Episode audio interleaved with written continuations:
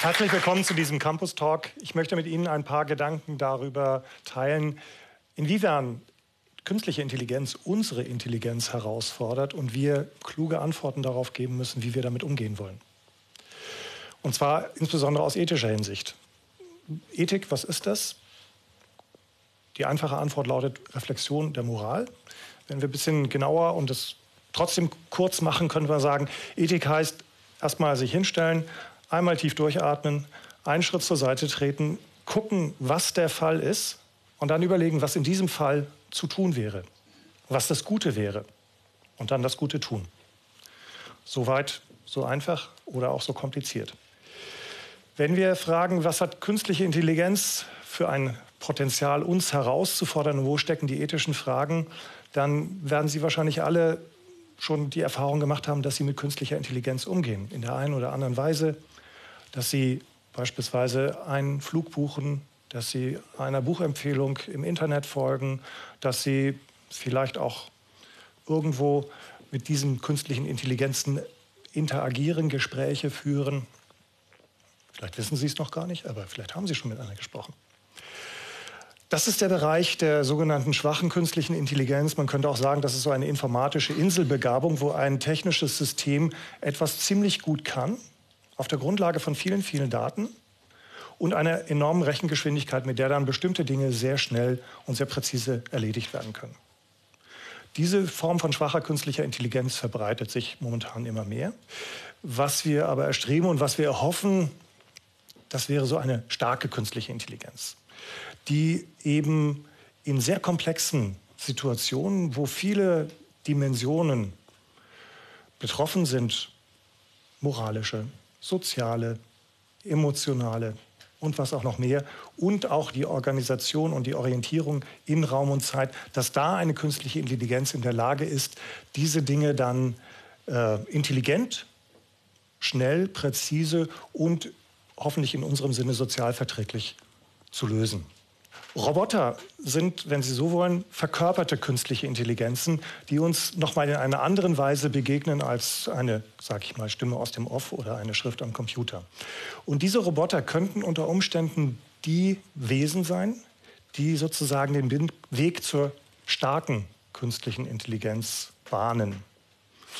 Wenn wir uns vergegenwärtigen, dass es Roboter ja schon länger geht, denken Sie an die 50er, 60er Jahre und seitdem gibt es eben Industrieroboter, die als mächtige Maschinen monotone, dreckige, manchmal auch gefährliche Arbeit für Menschen erledigen, die aber in der Regel in Käfigen sind, um den Menschen vor dieser starken Kraft und dieser Präzision und dieser Geschwindigkeit zu schützen.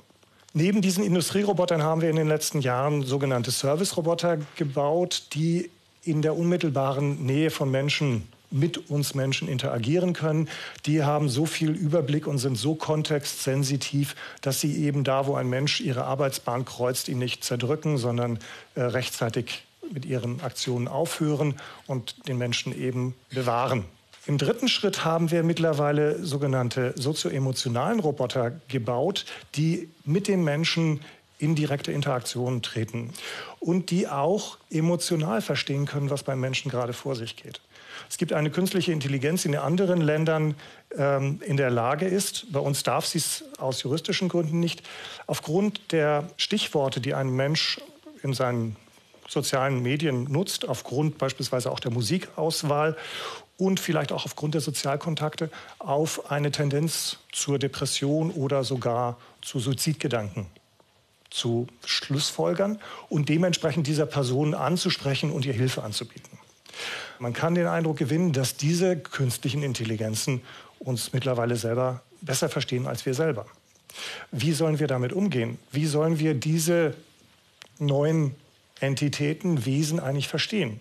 Wir müssen ein Verhältnis zu ihnen gewinnen und das ist etwas schwieriger als zu natürlichen Lebewesen. Natürliche Lebewesen, Tiere, Pflanzen, zu denen finden wir auch ein Verhältnis. Aber Roboter kommen im natürlichen Leben nicht vor. Aber wir müssen trotzdem ein Verhältnis zu ihnen gewinnen. Und dieses Verhältnis gewinnen wir nur dadurch, dass wir uns überlegen, wie wir sie konstruieren, um dann zu ihnen ins Verhältnis zu treten. Das heißt, die Frage, wie wir sie entwickeln, wie wir sie konstruieren und wozu wir sie einsetzen, ist ethisch betrachtet eine, eminent wichtige Frage. Und hier haben wir es nun auf der einen Seite damit zu tun, dass KI mit ganz, ganz vielen Erwartungen befrachtet ist, was das alles lösen können soll. Also mehr als die Geschirrspülmaschine ausräumen, das können sie nämlich schon. Sondern sie sollen uns tatsächlich bei komplexen Problemen, mit denen wir zu tun haben, helfen. Das ist die eine Erwartung und Hoffnung, dass sie uns dabei helfen. Die andere Befürchtung ist aber auch, dass sie vielleicht, weil sie so stark, weil sie so präzise, weil sie immer mächtiger werden, die Befürchtung ist, dass sie uns möglicherweise auch irgendwann mal so weit über sind, dass wir nichts mehr zu sagen haben. Ray Kurzweil, der Chefdenker von Google, einer, der lange an diesen Dingen entwickelt hat, sagt, der Punkt der Singularität, wo also die künstliche Intelligenz unsere versammelte menschliche Intelligenz überschreiten wird, ist nicht mehr weit weg, vielleicht 10, vielleicht 15 Jahre. Und auch äh, Jürgen Schmidhuber, ein, ein Informatiker hier aus München, sagt, also die künstliche Intelligenz wird irgendwann mal übernehmen, weil sie einfach die bessere ist. Schmidhuber sagt aber auch, wir sollen uns keine Gedanken machen, das wird schon gut gehen, weil diese künstlichen Intelligenzen werden sich dann zu uns so verhalten, wie wir uns zu unseren Hauskatzen. Das könnte ein Modell sein, aber die ethische Frage ist, wollen wir das denn? Und wenn wir das nicht wollen, wie wollen wir oder wie müssen wir dann vielleicht auch Roboter entwickeln? Dass das keine Science Fiction ist, möchte ich Ihnen an einem Beispiel zeigen, das aus meiner eigenen Forschungspraxis stammt. Wir arbeiten als ethisches Forschungsteam im unmittelbaren Kontakt mit Entwicklern aus dem Bereich Maschinenbau, Informatik, KI und so weiter. Und wir arbeiten sozusagen gleich auf und versuchen die ethischen Überlegungen von Anfang an in die Entwicklungsprozesse einzuspielen, um nicht zu sagen, lass die mal entwickeln und hinterher sagen wir denen, was irgendwie anders sein müsste, sondern von vornherein synchron darüber nachzudenken, wie entwickeln wir solche Systeme. Und wir sind an einem System zusammen dran gewesen, wo es um eine künstliche vernetzte Wohnung geht, wo sozusagen über diese digitale Infrastruktur ganz viele Endgeräte miteinander vernetzt werden und die den Menschen, die dort wohnen, unterschiedliche Services bietet, von Lifestyle, von Komfort, auch bis zur Unterstützungsleistung für Menschen, die Unterstützungsbedarfe brauchen, weil sie pflegebedürftig sind. Und im Zuge dieser Entwicklung und der Diskussion, die wir geführt haben, kam die Frage auf, soll diese KI jetzt eine Form von Erziehung am Schulkind in dieser Wohnung übernehmen? Soll beispielsweise die Spielkonsole erst freigegeben werden, wenn die Schulaufgaben gemacht worden sind, wenn der Müll runtergebracht worden ist oder andere Dinge, die so auf der To-Do-Liste stehen. Und plötzlich merkt man, dass diese KI eben nicht einfach nur ein Instrument ist. Man könnte ja sagen, gut, die Eltern programmieren das so ein und dann exekutiert halt die KI das. Und insofern ist sie nichts Eigenständiges, sondern sie ist eigentlich ein Instrument der Eltern. Wenn man aber genauer hinguckt, dann merkt man, dass diese KI in die Beziehungen, indem sie dazwischen geschaltet wird, in die Beziehung zwischen Eltern und Kindern eintritt, dass sie die Beziehungen verändert, dass sie auch die Form der Selbstwahrnehmung der Leute verändert. Und wenn sie dann vielleicht auch noch mit moralischen Appellen erst die Arbeit, dann das Vergnügen auf die Leute zukommt, dann ist sie eben mehr als nur der verlängerte Arm der Eltern. Und die Frage ist, wie sollen wir damit umgehen? Als was wollen wir eigentlich diese künstlichen Intelligenzen und Roboter verstehen. Das führt uns philosophisch betrachtet in das Bereich der Ontologie. Was ist das eigentlich? Wie sollen wir diesen Gegenstand verstehen?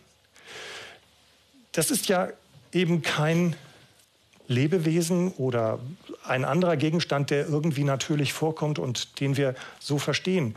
Es ist auch kein Werkzeug im klassischen Sinne sondern was ich Ihnen ja versucht habe zu zeigen, ist, dass diese künstlichen Intelligenzen und Roboter den Status eines Werkzeuges eigentlich schon längst verlassen haben, dass sie mit einem bestimmten Eigensinn und einer bestimmten Eigenmacht ausgestattet sind und uns Menschen jetzt gegenübertreten und wir eben fragen wollen, ja, wie wollen wir sie verstehen?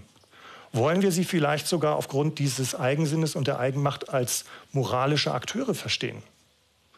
Also als ein eigenes Subjekt, das eben handeln darf und vielleicht sogar Verantwortung übernehmen soll. Das ist eine Debatte, die beispielsweise beim autonomen Fahren momentan intensiver diskutiert wird und wo beispielsweise auch die EU vorgeschlagen hat, dass es so etwas wie eine E-Personhood, also einen elektronischen Personenstatus für High Sophisticated Robots and Artificial Intelligences geben soll. Also für diese sehr komplexen und sehr elaborierten Entitäten, dass man denen einen Personenstatus gibt zunächst mal nur juristisch, um ihnen dann eben auch sowas wie Verantwortung in Form von Haftpflicht zuzuschreiben. Die Frage ist, ob wir damit gut beraten sind, in diese Richtung zu gehen. Und jetzt könnte man natürlich sagen, na ja, wenn wir denen entsprechende Moral einprogrammieren, dann können die sich ja auch entsprechend dieser Moral, über die wir uns noch verständigen und einigen müssten, was vielleicht nicht ganz trivial ist, aber setzt den Fall, das klappt, dann könnten diese künstlichen Intelligenzen ja sozusagen sich moralisch weiterentwickeln. Ähnliches machen wir auch mit Kindern, dass wir denen sagen, im Laufe ihres Lebens äh, kriegen sie sozusagen mehr und mehr Eigenverantwortung und sollen eben zu diesen reifen moralischen Subjekten heranwachsen. Warum sollen wir das nicht auch mit Maschinen machen? Das Problem, das darin besteht, ist, dass wir sagen müssen, der moralische Diskurs zwischen diesen Maschinen und uns wird nicht wirklich funktionieren. Also die können zwar schnell rechnen, aber sie verstehen nicht wirklich, was wir meinen. Und wenn die sehr schnell rechnen und uns sagen wollen, was sie da errechnet haben, haben wir nicht die kalkulatorische Kompetenz, um in einer vernünftigen Zeit nachzurechnen, wie kommen sie eigentlich auf diese Idee. Also wir kommen da nicht hinterher. Das Zweite ist, Roboter sind nach wie vor Produkte von Menschen.